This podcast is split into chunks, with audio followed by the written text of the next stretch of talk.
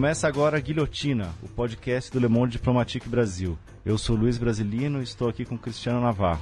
Olá pessoal, tudo bem? Também Já estamos é. hoje com a Bianca Pio e Bianca. Oi gente, tudo certo? Vamos lá. No episódio de hoje a gente vai conversar com a jornalista e cientista política Graziele Albuquerque. Oi Grazi, tudo bem? Tudo bom, tudo bom. Obrigado Luiz, pela presença. Bianca, Cristiano e todo mundo aí que está escutando não, a pela gente. participação, né, Grazi? Que a gente está aí distante. É, a gente tá, tá fazendo uma, uma, um podcast quase intercontinental, né? é assim mesmo. Mas vambora, vambora. Vamos lá. A Graziela Albuquerque é doutora em Ciência Política pela Unicamp, Universidade Estadual de Campinas, jornalista e pesquisadora do sistema de justiça, trabalhando em especial interface entre a justiça e a comunicação e a mídia. Né? É, realizou o estágio doutoral como visitante no German Institute of Global and Area Studies, em Hamburgo, na Alemanha, onde desenvolveu pesquisa junto ao Institute of Latin America Studies. Além das atividades de pesquisa, Graziela Albuquerque escreve para alguns jornais e sites como É o País, o Le Monde Diplomatique Brasil, a gente, né, né Grazi, escreveu bastante já, Justificando e Jota, sobre a intersecção entre a política, justiça e comunicação, além de fazer artigos sobre, com análise de conjuntura. Seu doutorado, defendido em março no Instituto de, de Filosofia e Ciências Humanas da Unicamp, é Justiça e Política, um estudo sobre a comunicação do STF 1988 a 2004. Bom, é dessa relação entre a mídia e o judiciário que a gente vai falar nesse episódio. Uma relação que chegou ao nível do absurdo, né, Grazi? Nesse inquérito agora do, das fake news, é, quando em abril o Alexandre de Moraes censurou uma matéria da revista Cruzoé é, para, sei lá, supostamente para proteger o presidente do STF, o Dias Toffoli, né? É, eu acho que esse caso que você mencionou, Luiz, é muito emblemático porque é um caso é, de censura. A censura foi contra a revista Cruzoé, o site antagonista. E logo na sequência, o The Intercepted, que é um site bem à esquerda, né? E lembrando que a Cruzoé e a e o antagonista são um site mais à direita, assim, é, a Inter, o The Intercepted reproduziu a matéria que havia sido censurada, então é, é muito emblemático que você tem aí um caso onde veículos completamente antagônicos do ponto de vista da linha editorial uhum. é, se juntaram na defesa da liberdade de imprensa, sobretudo porque a acusação feita era uma acusação de fake news, quando na verdade a matéria ela era baseada em um documento que estava inclusive nos autos, né? Estava no auto do processo. Mas isso se a gente analisar do ponto de vista da imprensa, né? E, mas eu destaco aqui, quando eu falei é, desses dois veículos, que são veículos é, de linhas editoriais opostas, no mesmo que estavam ali defendendo o mesmo, o mesmo ponto, é para destacar o, nível de desgaste é, que o Supremo chegou. Né? É, foi um desgaste muito grande e eu acho que o que a gente vê hoje e esse caso do, do inquérito ele é muito exemplar, e aí assim, o inquérito é maior do que esse caso. Né? Um, um, uhum. um dos pontos do inquérito foi a censura à matéria, e que logo depois, no dia seguinte, salvo engano, foi derrubado pelo próprio é, Alexandre de Moraes. Sim, é, sim, foi isso. Mas, ela, mas o inquérito é maior e ele é um pouco, se a gente olhar do ponto de vista histórico, né, ele, olhando num panorama histórico, ele é um, uma espécie de ponto de representação de um momento onde eu acho que a superexposição do Supremo, ela estourou, né, ela, ela ganhou aí um, um nível que seria completamente impensável há alguns anos. É, Grazi, é, acho que seria interessante você começar contando um pouco sobre a sua tese de doutorado, né, que o Luiz mencionou o, o título agora há pouco, e contar como é que você chegou nesse tema para gente, para os ouvintes conseguirem entender um pouco melhor. Quando eu estava falando da questão é, histórica, era exatamente para tentar colocar esse espanto que a gente tem hoje vendo o que está acontecendo num prisma maior e contar um pouco essa história. É, o meu interesse pelo assunto é muito antigo, né? É, quando eu fiz faculdade, estava na comunicação e no direito, sempre tive a ideia de juntar essas duas pontas.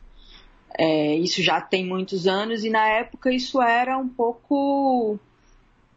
Como é que eu posso dizer? Era um pouco absurdo até, porque isso estou falando do final dos anos 90, começo dos anos 2000, quando eu começo a me interessar pelo tema, ainda até antes da faculdade, na verdade, porque tive uma trajetória pessoal em que eu sempre estava junto de fórum e tribunal, assim, por uma questão é, familiar, eu sempre percorri esses espaços. É, ainda adolescente, aquilo me chamava muita atenção. E é quando eu entrei na faculdade, é, tentar juntar esses dois caminhos para mim era um desejo muito, muito, sei lá, premente. Mas a questão é que não é uma, um, um simples desejo pessoal. Na verdade, acho que pelo local onde eu estava e a minha trajetória acabou levando, eu pude ver uma coisa que hoje estourou, mas quem era um observador mais atento conseguia ver que estava nesses espaços.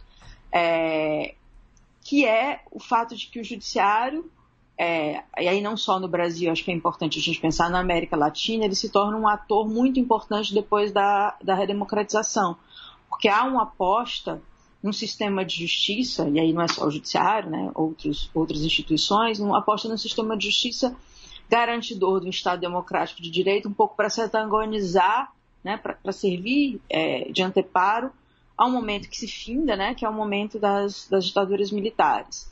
E assim, quando a gente pensa no Brasil, dava para ver isso, dava para ver um investimento do judiciário é, no aporte, inclusive, de comunicação, contratação de jornalistas, é, montar uma assessoria de imprensa. O judiciário começa a aparecer é, na mídia.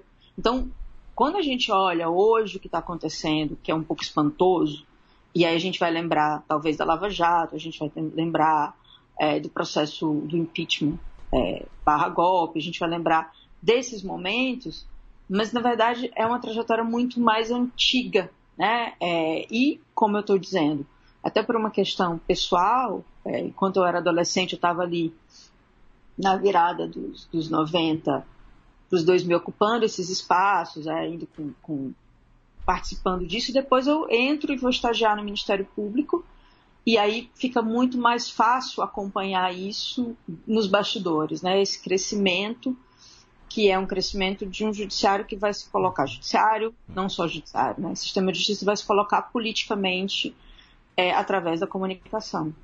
Grazi, chama muita atenção na, na tua tese os números da comunicação do, do Supremo. Houve um aumento de três profissionais de comunicação em 1988 para 80 pessoas trabalhando em 2004. Você poderia comentar esses números e, e, e o significado desse aumento? É, é só antes para tentar pontuar, o que é que acontece? Assim, eu precisava fazer um recorte para a tese e peguei o Supremo porque eu acho que ele é um órgão de cúpula e de alguma maneira as coisas acontecem antes nele, uhum. né? É, mas esse movimento, e aí é, acho que é, é, importante de fato frisar, é um movimento é, de, um, de, um, sistema de justiça que vai, cada instituição à sua medida, é, trabalhando é, para de fato criar um, um, um, mecanismo de comunicação.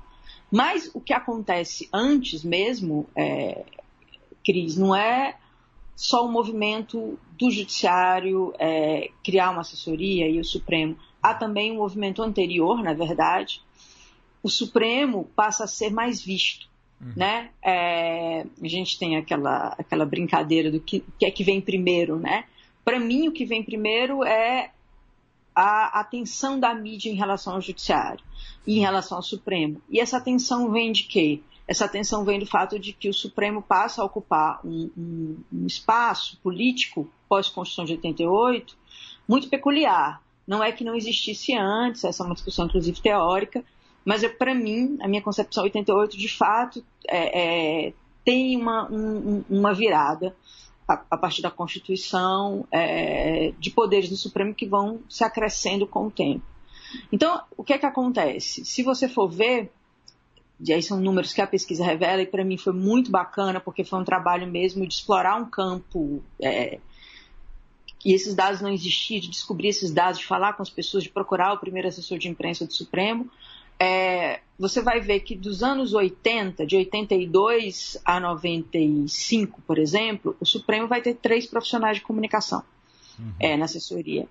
E aí você tem uma, um aumento aí em 95, né? Esse, esse número de 3, ele vai para 10, se eu não me engano.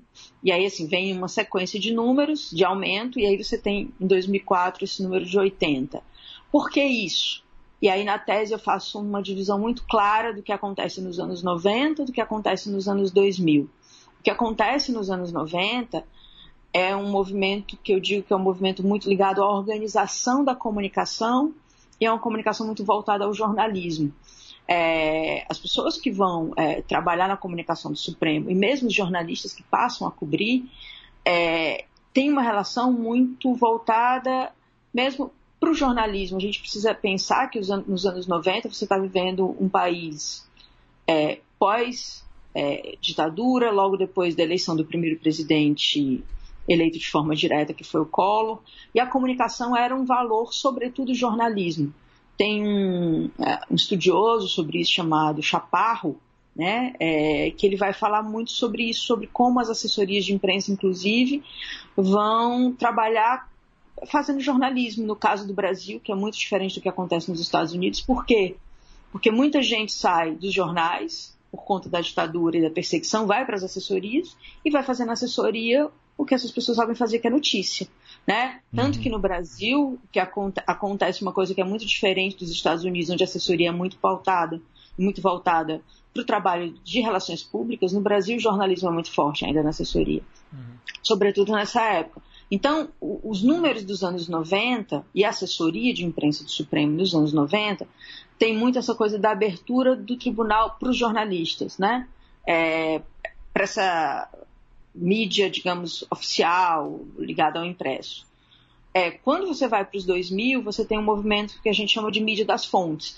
É, você cria TV Justiça, você cria Rádio Justiça, há uma, uma concepção de comunicação mais ampla, voltada para o público final. Não é que ela não seja mediada, né? porque quando você cria, por exemplo, um, uma TV uma rádio, Claro, você tem as sessões do Supremo, que é um caso à parte, que tem uma transmissão direta, mas assim, você tem produtos de comunicação feitos por uma assessoria, que nesse caso não é só do Supremo, se a gente pensar na TV, é, é feita por diversos órgãos do sistema de justiça, é, mas ela é filtrada. De qualquer maneira, o público deixa de ser o jornalista, deixa de ser o release que a assessoria manda para o jornalista, para ser a, a, população de uma maneira geral, né? que liga o rádio, que liga a TV, enfim é, é uma concepção nos anos 2000 muito diferente.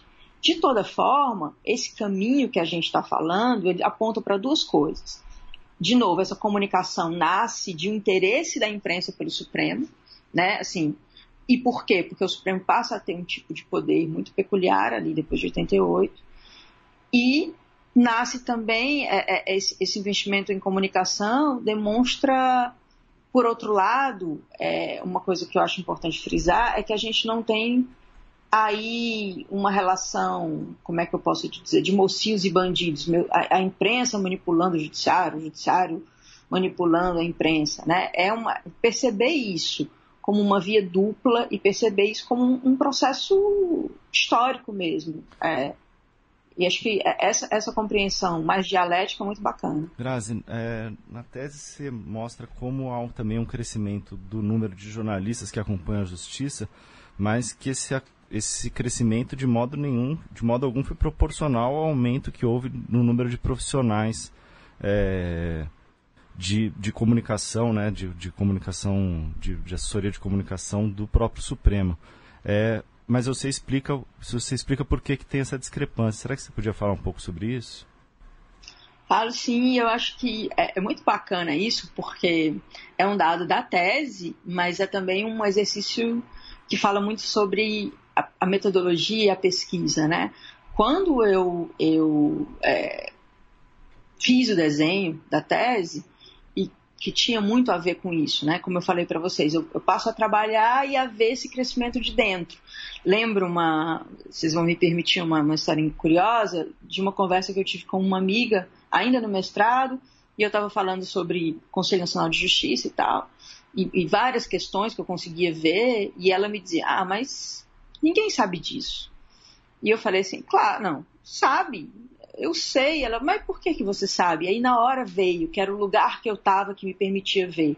Uhum. Né? E aí eu fiz esse desenho, que é esse desenho de jornalistas e assessores.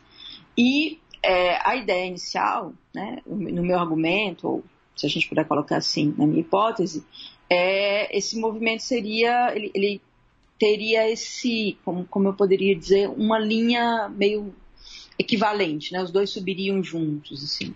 Uhum. Mas quando eu fui é, para campo e comecei a fazer as entrevistas e tal, eu vi que ele não era um movimento proporcional e eu precisava achar explicações para isso. E aí eu consigo explicar que na verdade ele aparentemente não é tão proporcional assim, mas é. é só para as pessoas saberem, né, Grazi, era tipo o Supremo, funcionários foi de 3 para 80, como o Cristiano colocou, e os setoristas do, do Supremo foi, sei lá, né, de, de 6 para 12, uma coisa assim, né? É, na verdade, a gente também precisa explicar qual recorte que eu dei para a pesquisa. Eu dei um recorte dos jornalistas setoristas, que são jornalistas que cobrem o Supremo é, em loco, né? É, na, no que a gente chama de comitê de imprensa do Supremo. É, seria legal até explicar que é setorista, né? O jornalista, o repórter, sim, a função que cobre uma coisa só, né? Exatamente, é o cara que está naquele setor, né? Daí o nome. Ele, a gente tem quem cobre político, tem os setoristas do Congresso, setoristas é, da Presidência da República, né? Tem essa, coisa do jargão, tem o jornalista carrapato, que é o o jornalista que é, que é destacado para cobrir uma pessoa, sei lá, o prefeito, alguma coisa assim. Uhum. E os setoristas do Supremo são aquelas pessoas que estão cobrindo o Supremo é, há muito tempo. E o que é que aparece como resultado da tese? É, no começo, nos anos é, 90, a pessoa que era setorista do Supremo, ela era setorista do Supremo e de tudo mais que envolvesse justiça que tivesse ali perto, né? PGR, STJ, etc. E havia setoristas em outros é, órgãos, sei lá, tinha setorista no Ministério da Justiça, no Ministério da Saúde, no Ministério da Educação. Essa é uma realidade que hoje a gente não vê. Então, o fato de permanecer um setorista no Supremo, quando esses setoristas deixaram de existir é, em outros é, órgãos, ou em outros poderes, por assim dizer, e aí, quando você, por exemplo, quando você está falando de executivo, você ainda vai ter setoristas hoje é, em pastas mais econômicas que exigem um, um, conhecimento técnico maior. Você não tem setorista no Ministério da Educação e na época tinha, né? Sim, na época tinha. Isso é muito curioso, sabe, para a gente pensar jornalismo. Vou dar uma informação que não tem a ver com a tese, mas é uma coisa é, curiosa. Se você pegar uma revista Veja, uma Isto É, que eram, sei lá, as duas revistas de maior circulação é, em 89, né, na campanha presidencial, por ali, final da década, e folhear, você vai ver que as grandes emissoras de TVs colocavam é, como propaganda nessas revistas os seus telejornais e os seus âncoras, coisa que você não vê hoje. Né? Talvez você veja outro tipo de apelo comercial é, das televisões, até porque tudo mudou. Você tem hoje é, é Netflix, on demand, filme, enfim. Uhum. É, mas na época dos anos 80, o jornalismo ele não era só um produto com um valor muito grande. Curiosamente, é, é até irônico né, falar disso quando a gente vê hoje uma, um, toda uma questão sobre credibilidade, fake news e tal. Então, por que, é que eu estou te falando? Por que, é que eu estou falando isso? Então, você tinha muito mais setoristas espalhados pelos poderes. É, então, o fato de permanecer um setorista no Supremo é um dado que o número não mostra, mas é um dado que a análise fina, qualitativa, aponta como uma coisa importante. Depois disso, você tem o fato de que nos anos. É, aí você vai adiantando, por exemplo, o, o, cara que cobria Supremo antes cobria tudo mais, ele passa a cobrir só Supremo. Né? É, ele vai ter outro setorista que vai cobrir PGR, que vai cobrir outras instituições do sistema de justiça ali Brasília, porque ele já não dá conta. Isso significa que tem muita coisa acontecendo no Supremo e a pessoa que está lá cobrindo vai ter que é, é, se dedicar e ter mais tempo para alcançar aquela rotina do tribunal que está aumentando. É, e tem um movimento também, é, que é um movimento do, da comunicação, no final dos anos 90, que é um movimento é, do enxugamento das redações por conta da informatização, começam a surgir os portais e tal. E é um movimento que retrai de uma certa forma é, as redações, isso não acontece é, com o Supremo, né? Porque você vai ter um, um incremento, inclusive, de sites que começam a cobrir o Supremo logo depois. Então, é, parece discrepante, seja, é claro que a gente pode detalhar isso melhor, a tese faz isso, mas parece discrepante essa relação, mas ela não é tão discrepante. Você ter, é, em 2004, sei lá, 12 setoristas cobrindo o Supremo, cobrindo a cúpula de um, de um tribunal, é muito significativo se a gente for pensar no mercado jornalístico, né, que, que foi minguando, é, onde você tem tirar, uma tiragem, inclusive, reduzida dos jornais impressos, que vão acontecer, né, não necessariamente aí nesse período, mas você tem uma, uma, uma, mudança, a gente que trabalha, quem trabalha com comunicação percebe que tem uma mudança é, no modelo de negócio, inclusive.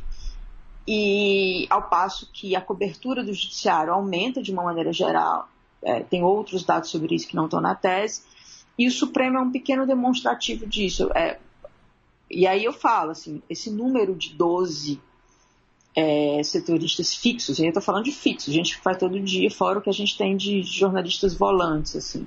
Uhum. É, é, muito significativo, né? É, diz mais do que o, o número olhado a seco pode aparentar. E Grazi, é, eu queria falar um pouco, é, né, a gente falou agora dessa questão do aumento das pessoas, é, dos profissionais de comunicação dentro do Supremo, mas também uma coisa interessante que você traz na sua tese é que a rotina passou a ser outra também de comunicação, né, que antes era mais uma questão de fazer uma clipagem, etc., cuidar de clipping e notícias sobre, a, a partir do momento que tem essa reestruturação, é, passou a se produzir uma diversidade de conteúdo. Você mesmo mencionou a TV Justiça, a Rádio Justiça, e esses profissionais passaram a fazer uma divulgação proativa para a imprensa, né? Não só atender demandas. Então, queria que você falasse um pouco mais também dessas alterações, né? Se por um lado tinha esse aumento de pessoas dentro do setor de comunicação, por outro, as redações com a figura do setorista, que, embora tenha diminuído, passou a ser especificamente sobre o, o Supremo, mas por outro lado também tem uma produção maior de conteúdo desse é, do, do, próprio Supremo, né? Queria que você falasse um pouco mais. Grazi, é, é até para emendar o que, que a, a Pio falou aqui, é, eu queria que você comentasse também, é, enfim, quais são os picos que, que fizeram com que com que esse incremento de produção, dessa produção de, de comunicação aumentasse, assim, os picos históricos, né, de momentos históricos para o Supremo, e você comentasse também como é que, quem, que, que, eram essas três pessoas, porque isso aí eu acho, já conversou sobre isso, é muito interessante falar dessas três pessoas que estavam lá no Supremo, quanto tempo, quanto tempo o Supremo ficou só com três pessoas na assessoria de imprensa, né, assim, enfim, só para emendar uma coisa na outra. É, eu vou responder aqui para vocês tentando falar um pouco da rotina. Acho que a primeira questão, e aí quando a gente está falando rotina, eu estou falando que existe a rotina, são dois movimentos que se encontram. Existe a rotina da assessoria é, e existe a rotina é, de quem cobre. Né? Existe o, o movimento da comunicação interna do Supremo, é, existe um movimento da comunicação do mercado, que está cobrindo algo que é relevante. O que vai acontecer é, não é nenhuma questão só de ser mais proativo, é porque você vai ter uma diversidade é, maior de, de, de, áreas a serem atingidas. Se você for hoje por uma assessoria de comunicação, é, inclusive a do Supremo, você vai ver lá uma produção que engloba é, design para algumas peças, porque existe uma comunicação interna, você tem, como eu volto a te dizer, a programação da TV hoje, na verdade, é sempre, ela, ela, ela vem, ela, ela, recebe produção de outras instituições, né? O Ministério Público Federal mandam é, programação, as defensorias, OAB, enfim, isso não, não é, essa grade não é só do Supremo, né? Ela só se sustenta porque ela tem produção de outras instituições. O que vai acontecer é uma profissionalização mesmo, a gente pode dizer isso. A assessoria passa a ser mais profissional. E essas três pessoas, é, isso foi do ponto de vista mesmo de pesquisa, foi muito bacana. Era o Pedrinho, né? É, a Chiquinha, eram duas pessoas que trabalhavam no administrativo ajudando é, o Ezio Pires, que é o assessor que fica de 82 a a 95. E para mim foi assim, muito é, interessante conseguir achar o Ézio, que é um senhor que tem hoje 90 anos, acho que mais que 90 anos. É, então foi desses achados de pesquisa assim que você fica, poxa, é, que legal é, que eu consegui é, fazer esse, é, colher essa informação, conversar com essa fonte, porque tem uma história aí que precisa ser contada e esses registros, eles, essas informações vão se perdendo com o tempo, né? Se você não tem cuidado de, de conseguir preservá-los e tal. E aí a grande questão, eu acho que é perceber isso, essa profissionalização. Não é que só muda a rotina, você tem aí um, um, um incremento de profissionalização dessa rotina que é muito marcado por isso. Nos anos 90 era uma coisa assim, dos ministros falarem mais com jornalistas, dos ministros entenderem uma lógica, que é uma lógica do jornalismo, que é, olha, a matéria vai sair, se você não falar, no outro dia a matéria vai sair só com a informação do outro lado, porque você foi procurado e você não, não deu sua versão. Quando você vai para os 2000, você tem aí o começo de uma produção mais diversificada, mas eu acho que dessa história toda, acho que para o público em geral, mais bacana é perceber esse, você está chamando de pico, mas é, é, são duas coisas diferentes. Tem um pico de cobertura e tem os que eu chamo de turning points, né? Que é um, uhum eu, eu, tento fazer uma demarcação, e aí não é só do Supremo, mas dos momentos em que o Judiciário aparece é, como ator político uhum. é, na cobertura de maneira geral. E aí, para mim, claramente, primeiro é, a, é o caso Collor, né, que é Sim. As pessoas assim começam a ouvir falar sobre o Supremo, né, e não só sobre o Supremo, sobre o Judiciário, né, na verdade, de uma maneira geral. É, depois você tem a CPI do Judiciário, é, em 99, e a reforma do Judiciário, em 2004. Acho que são três momentos aí iniciais do que a gente está olhando hoje, uhum. e é preciso tentar colocar isso em perspectiva, sabe? E eu acho que esses, isso é muito importante para, de fato, de novo, a gente parar e, e, e olhar para o que está acontecendo numa lógica do tava, tinha algo acontecendo, né? E a gente não não estava olhando para isso. O Grazi, o que o que estava acontecendo? O que era? É o, o, o Supremo estava aumentando a sua importância na política nacional. Olha, para mim, a minha tese, na verdade, é, é, é, esse é o meu ponto, é dizer o seguinte: o judiciário faz política também com comunicação.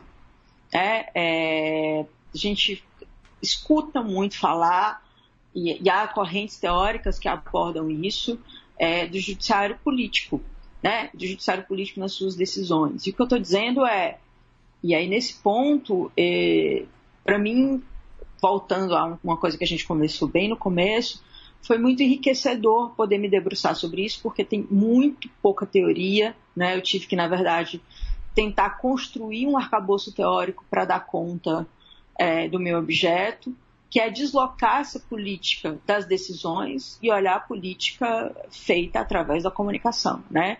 Então, o que eu estou dizendo é, por que, que as pessoas estão olhando para o judiciário, né? De uma maneira geral, e não só o Supremo, o Supremo representa isso. Porque o judiciário passa a ter um, um, um, um ocupar um lugar, um lugar político de decidir sobre coisas que impactam não só na vida das pessoas cotidianas, mas é, na esfera política de uma maneira muito forte, então é por isso que a gente se interessa pelo judiciário. É por isso que hoje, eu, se você abrir o jornal, você tem aí é, talvez é, número de manchetes ali do judiciário para e passo, sei lá, com o executivo, com o legislativo. O Grazi, é, então, então, mas é, é interessante você falar então um pouco como é que era antes, porque não sei, parece, né, para quem vive aqui o, o cotidiano assim, a, parece que sempre foi assim, né? O Supremo sempre foi um, muito importante, ter a última palavra e tal. Então, antigamente, sei lá, há 30 anos, é, ele aparecia menos, por quê? Olha, é como eu estou te falando, no, na ciência política existe inclusive uma discussão sobre isso, no sentido de dizer, olha, o Judiciário Supremo tinha uma importância também, claro, uhum. e, e, e, decidir sobre coisas muito importantes, é, antes da Constituição de 88. Existe uma, é, uma corrente teórica, existe trabalho sobre isso, podemos dizer. É, acontece que a gente tem também uma mediatização da sociedade. Não sei se esse termo é o termo mais correto, mas assim, se você for ver do ponto de vista da comunicação, durante os anos 70, por exemplo, eu fiz toda uma vasculhagem para ver se o Supremo, por exemplo, tinha assessoria de comunicação. O que eu vi foi um setor de comunicação que existia, mas era um setor que fazia a revista dos tribunais. Ele não estava ali como ponte é, entre o, o, Supremo e a sociedade. Então, acho que tem dois uhum. fatores. Um fator que é uma sociedade que, de fato, ficou mais mediatizada, né? É, e existe um fator que é isso, sim. É, a gente, de uma maneira geral, se você for parar para pensar, fez uma aposta num, num, num sistema de justiça que, que não é só o Supremo, porque você tem a criação de um Ministério Público que deixa de ser um braço do Executivo né, para ter autonomia. Então, o Ministério Público que a gente tem de 80, depois de 88 é bem diferente do que a gente tem antes. É, você tem uma defensoria que passa a se fortalecer, né? você tem a criação dessa ideia de, de, de, de sistema de justiça, inclusive na Constituição, né, que fala das funções essenciais da justiça. Então, o que é que eu estou querendo dizer? Politicamente, você fez uma aposta num aparato é, é, judicial para criar um Estado democrático de direito, e as pessoas começaram. Fora os direitos que a própria Constituição de 88 criou. Por exemplo, filhos fora do casamento não eram considerados filhos legítimos e, portanto, não podiam é, é, peticionar sobre direitos antes de 88. Né? Isso vai mudar com a Constituição, os chamados direitos coletivos e difusos. A Constituição ela, ela cria esses instrumentos legais e, e cria uma, uma, gama de direitos é, que vai fazer com que a gente judicialize mais coisas. Né? E, e, e o judiciário, não só o judiciário, mas assim, todo esse, esse o sistema de justiça, esse aparato de instituições, passa a se incorporar na vida das pessoas. E você junta isso com uma sociedade mediatizada, é, a gente tem o que a gente vê. O meu recorte foi sobre o Supremo, mas na verdade esse movimento é um, é um, é um movimento muito maior. A grande questão, e aí eu, é, é, que eu acho que a gente precisa entender, é isso é uma frase, inclusive, que eu, eu usei no primeiro texto que eu escrevi para o Le Monde, que é a frase que termina o artigo que é o que é mais visto é mais cobrado. Uhum. Né? E aí eu acho que essa é uma avaliação que a gente precisa fazer. O Supremo passou a ser mais visto, e aí eu acho que é bacana falar que ele não passou a ser mais visto é, de uma maneira é, não intencional, né? Um, houve uma, uma, uma profissionalização da, dessa comunicação que é muito importante falar, porque às vezes parece que a mídia descobriu o judiciário, a mídia está instrumentalizando o judiciário, ou, ou, ou vice-versa, quando volta a dizer é importante ter uma visão mais dialética disso. E a grande questão é o que é que está aparecendo. Né? Acho que esse é, uma, é uma, um ponto assim, fundamental para ser tocado. Uhum. E Grazi, você podia falar um pouco melhor dessas consequências dessa superexposição que, que você acabou de falar? Existe um modelo mais positivo da justiça prestar contas à sociedade? Como seria? Olha, o que eu acho aí, a gente tem muito que distinguir o papel de cada uma das instituições. Por exemplo, o Ministério Público, ele é, ele tem uma função de custos legis, né? Ele é, ele é o fiscal da lei, mas ele também é parte de uma ação, né? Ele está ali como alguém que está tomando um partido. Se você vai para o judiciário e aí em todas as instâncias, inclusive no Supremo, a gente está olhando para um, um poder cuja função é ser fiel da balança, né? E eu acho que essa é uma questão assim, fundamental, e aí a gente fazendo uma análise maior de conjuntura mesmo. É, se a gente for pegar o Supremo, por exemplo, nas decisões que o Supremo é, tomou, né, especialmente de 2016 para cá, você vê, e aí estou fazendo um recorte no Supremo, você vê decisões que são muito ad hoc. O que, é que significam decisões ad hoc? São decisões caso a caso. Né? Nesse caso eu decido de um jeito, nesse outro caso eu decido de outro, é, casos que são semelhantes com decisões díspares. E aí o que vai aparecer é um judiciário. É, onde é que está a segurança jurídica? Onde é que está o critério? Né? É, se a gente for pensar, por exemplo, é, Na Lava Jato, especificamente, que uhum. não é um tema que eu abordo na tese, mas para também fazer uma coisa mais conjuntural, a gente tem é, uma figura de um juiz que se antagonizou no imaginário como o antagonista do réu. Né? E se você tem um juiz que é antagonista do réu, da pessoa que está sendo julgada, é, esse juiz passou a ser parte e não um julgador isento. Uhum. Onde é que eu estou querendo chegar com isso? A gente pode falar de vários outros exemplos. É, eu estou colocando em pauta uma questão que é quando as instituições elas passam por um nível de superexposição, junto dessa superexposição aparece também a agenda e o modus operandi das instituições. Não é à toa é, que o que está acontecendo hoje com o Supremo, e a gente começou o programa falando sobre é, o inquérito, na verdade, é uma, há uma série de cobranças em relação ao Supremo é, que tem a ver com sua agenda, de, com sua agenda de, de prestação jurisdicional. Assim. Eu nunca vou esquecer uma, uma cena que eu vivi enquanto pesquisadora, é, em 2016, dezembro de 2016, teve uma passeata na Paulista de apoio à Lava Jato. E eu estava lá com meu bloquinho e a minha caneta, enfim, fazendo pesquisa. E muitas pessoas estavam lá é, em apoio à Lava Jato, tal, tirando fotos. Na época, o juiz Sérgio Moro tinha imagens dele, assim, grandes em carros de som e tal. E eu vi muita gente com cartaz, cartolina, é, com o nome dos ministros do Supremo, falando sobre os votos, porque o ministro votou assim, porque o ministro votou assado.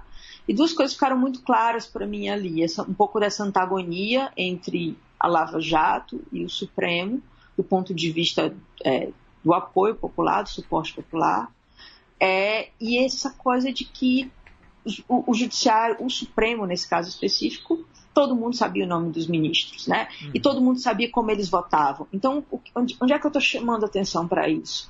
Se você olha para o judiciário dos anos 90, você olha para um ilustre desconhecido, né? Havia pompa, havia circunstância, mas esses esses atores estavam longe, as pessoas não sabiam o nome dessas, nem, nem o nome dos ministros, nem como eles votavam, nem que existia uma pauta, nem que existia um relator, nem que existia um.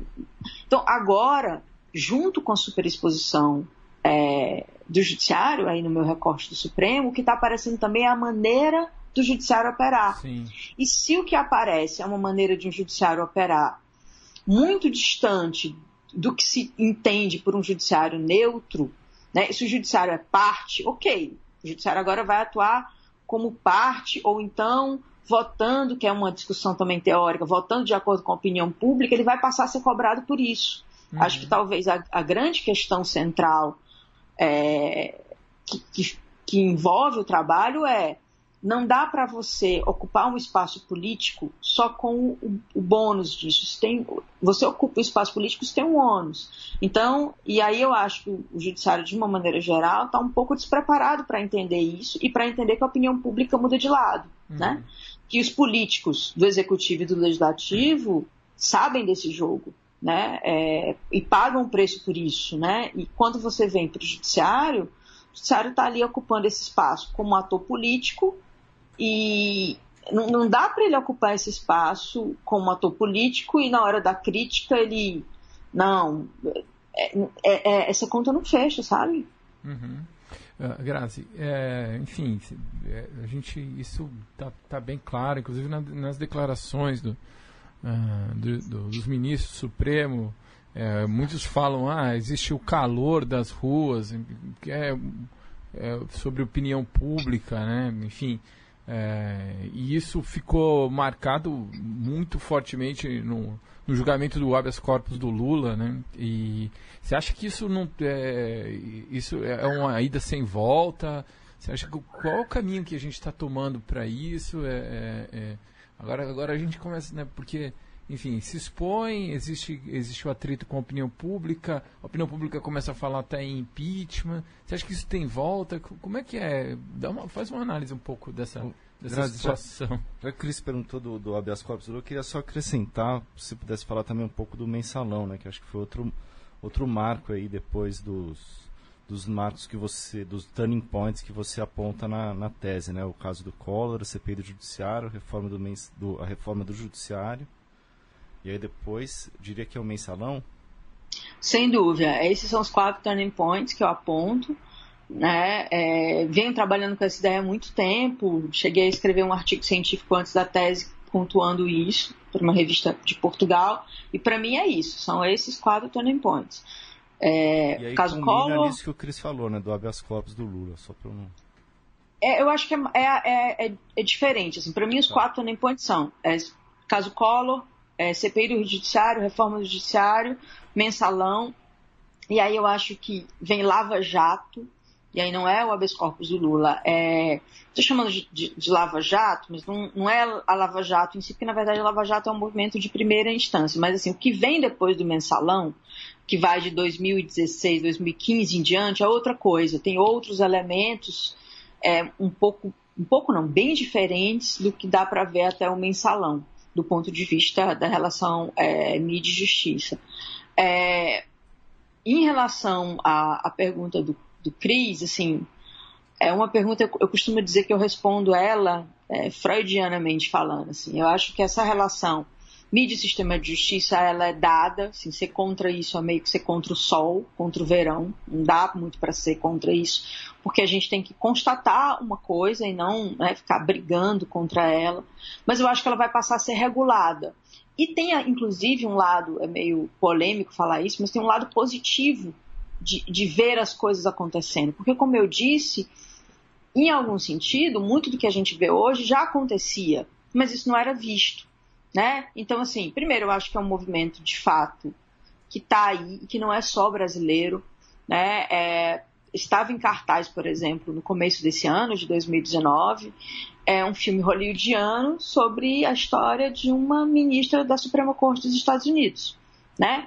Claro que cada, em cada país isso tem uma conformação diferente. As, as, as sessões da Suprema Corte dos Estados Unidos elas não são filmadas e televisionadas. Mas isso não significa, por exemplo, que os ministros de lá não vão até um, uma universidade e, e deem uma palestra, sabendo que tem um jornalista ali e que o jornalista vai anotar aqueles recados e vai fazer aqueles recados circularem. A maneira como isso opera é diferente.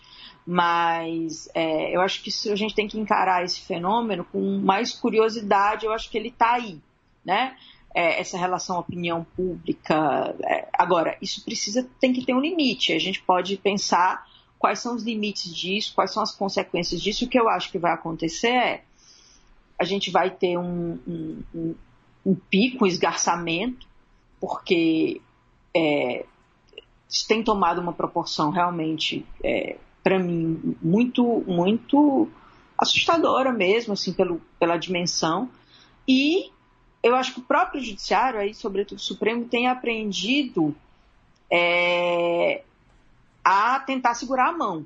Né? Nem sempre eles conseguem isso. Eu acho por exemplo, o, esse tal inquérito das fake news e o último embrólio onde o Supremo se meteu, que foi nessa semana aí da censura da, da, da Cruzoé, ele fez um desserviço, ele queria criar uma maneira de se proteger, ele fez um desserviço porque ele se colocou numa situação de uma reportagem, para dar um exemplo prático, que ninguém veria, né, ninguém ia é, ler ou poucas pessoas iam ler, isso tomou uma proporção do ponto de vista de estratégia de comunicação, uma estratégia completamente errada.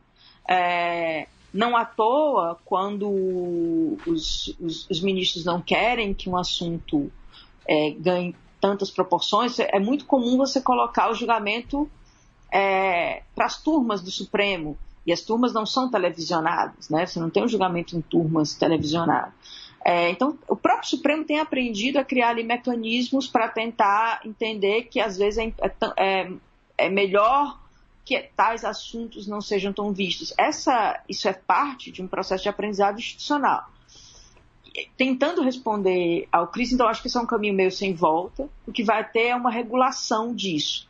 E aí eu acho que, por exemplo, o caso do Supremo hoje, como é que o Supremo é, é, há uma atribuição muito grande a ataques virtuais em relação ao Supremo, é, ataques deliberados de um grupo político em relação ao Supremo, eu acho que isso é em parte verdade, mas se a gente para para recuperar as matérias de jornais, por exemplo, em relação à época é, da saída da Dilma, né, e a posição do Supremo em relação ao Delcídio, ou em relação, por exemplo, ao julgamento do Supremo quando Lula foi indicado ministro, quando Moreira Franco foi indicado ministro, tenta comparar ali é, essas questões, você vai ver que você tinha críticas de um grupo é, à esquerda em relação ao Supremo. Se você vai para as passeatas em relação a, a, de apoio à Lava Jato, você tem críticas em relação ao Supremo de um grupo de direita.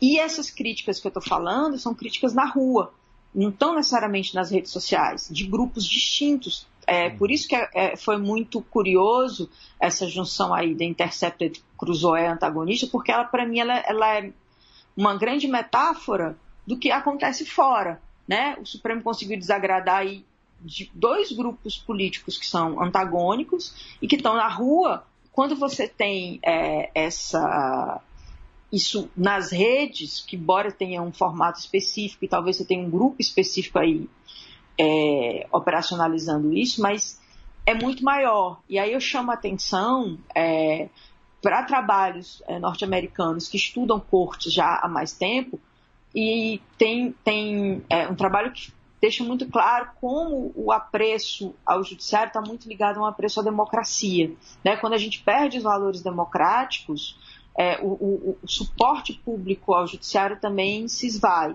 E eu acho que assim, nós somos uma democracia jovem e eu acho que eu espero muito que o judiciário compreenda que se ele fica muito volátil é, a, atendendo às ruas, é o que eu estou dizendo, assim, não dá para ele atender às ruas e depois querer se eximir da cobrança das ruas, porque e aí a cobrança das ruas ela é apaixonada e ela, ela é partidária, se a gente for colocar assim, porque você tem ali é, é, esse, essa é a grande chave. Não dá para você ter um comportamento político sem achar que isso vai não vai ter críticas por outro lado, sabe? Eu acho que nesse sentido a gente está passando por uma grande prova não só o Supremo, né? A gente está olhando para o Brasil e olhando, meu Deus, as instituições precisam responder, né? Graças e responder gente... de uma maneira. Tá. Fala, pode completar. Não, e, e, responder de uma maneira. É, vou falar aqui uma. De, de, uma maneira séria, né? Mais comprometida, porque eu acho que a, a grande questão do momento que a gente vive, para encerrar, é isso.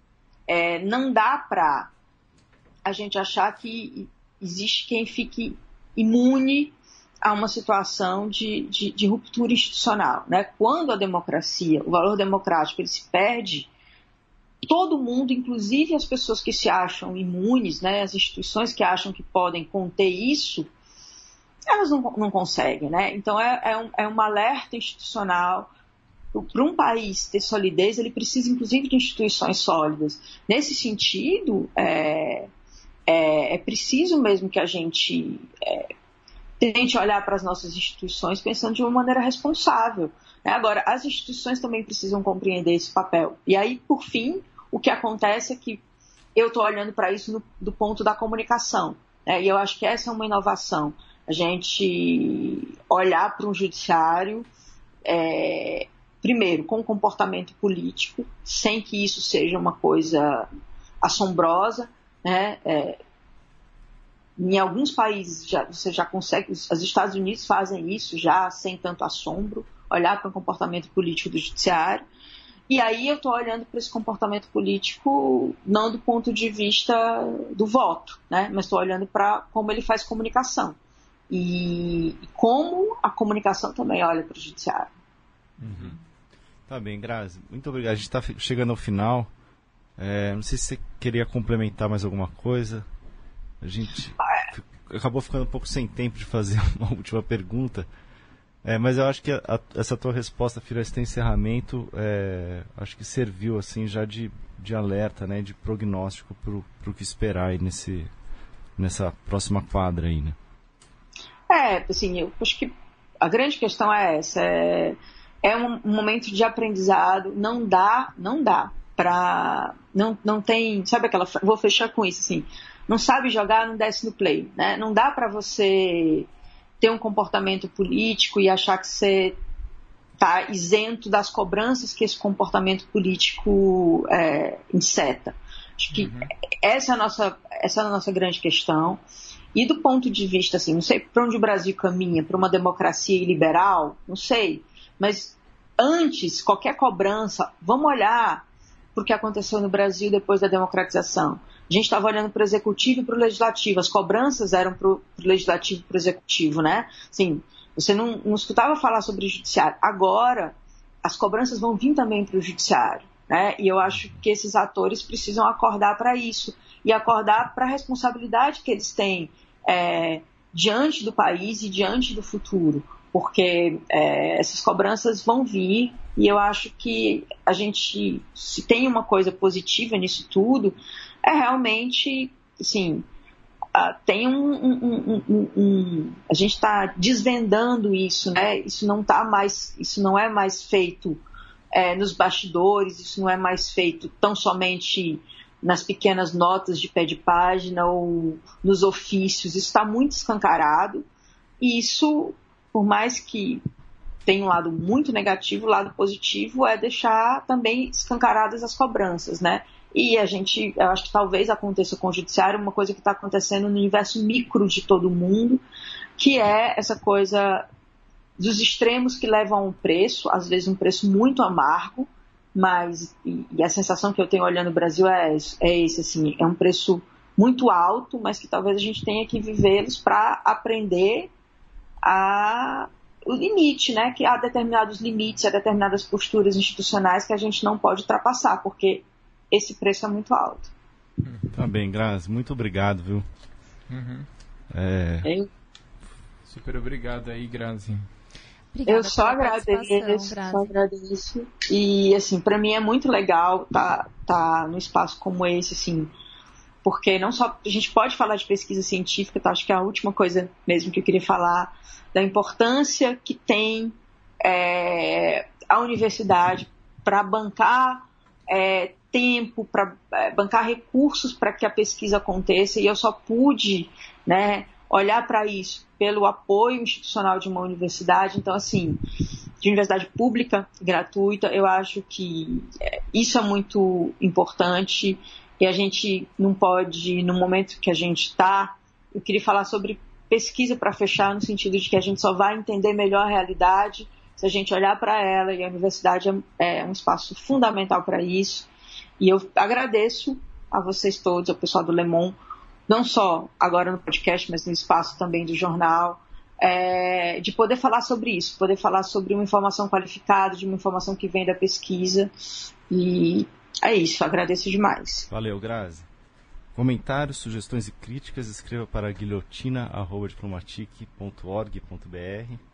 Não deixe de acompanhar os nossos veículos, assine o nosso feed e até semana que vem.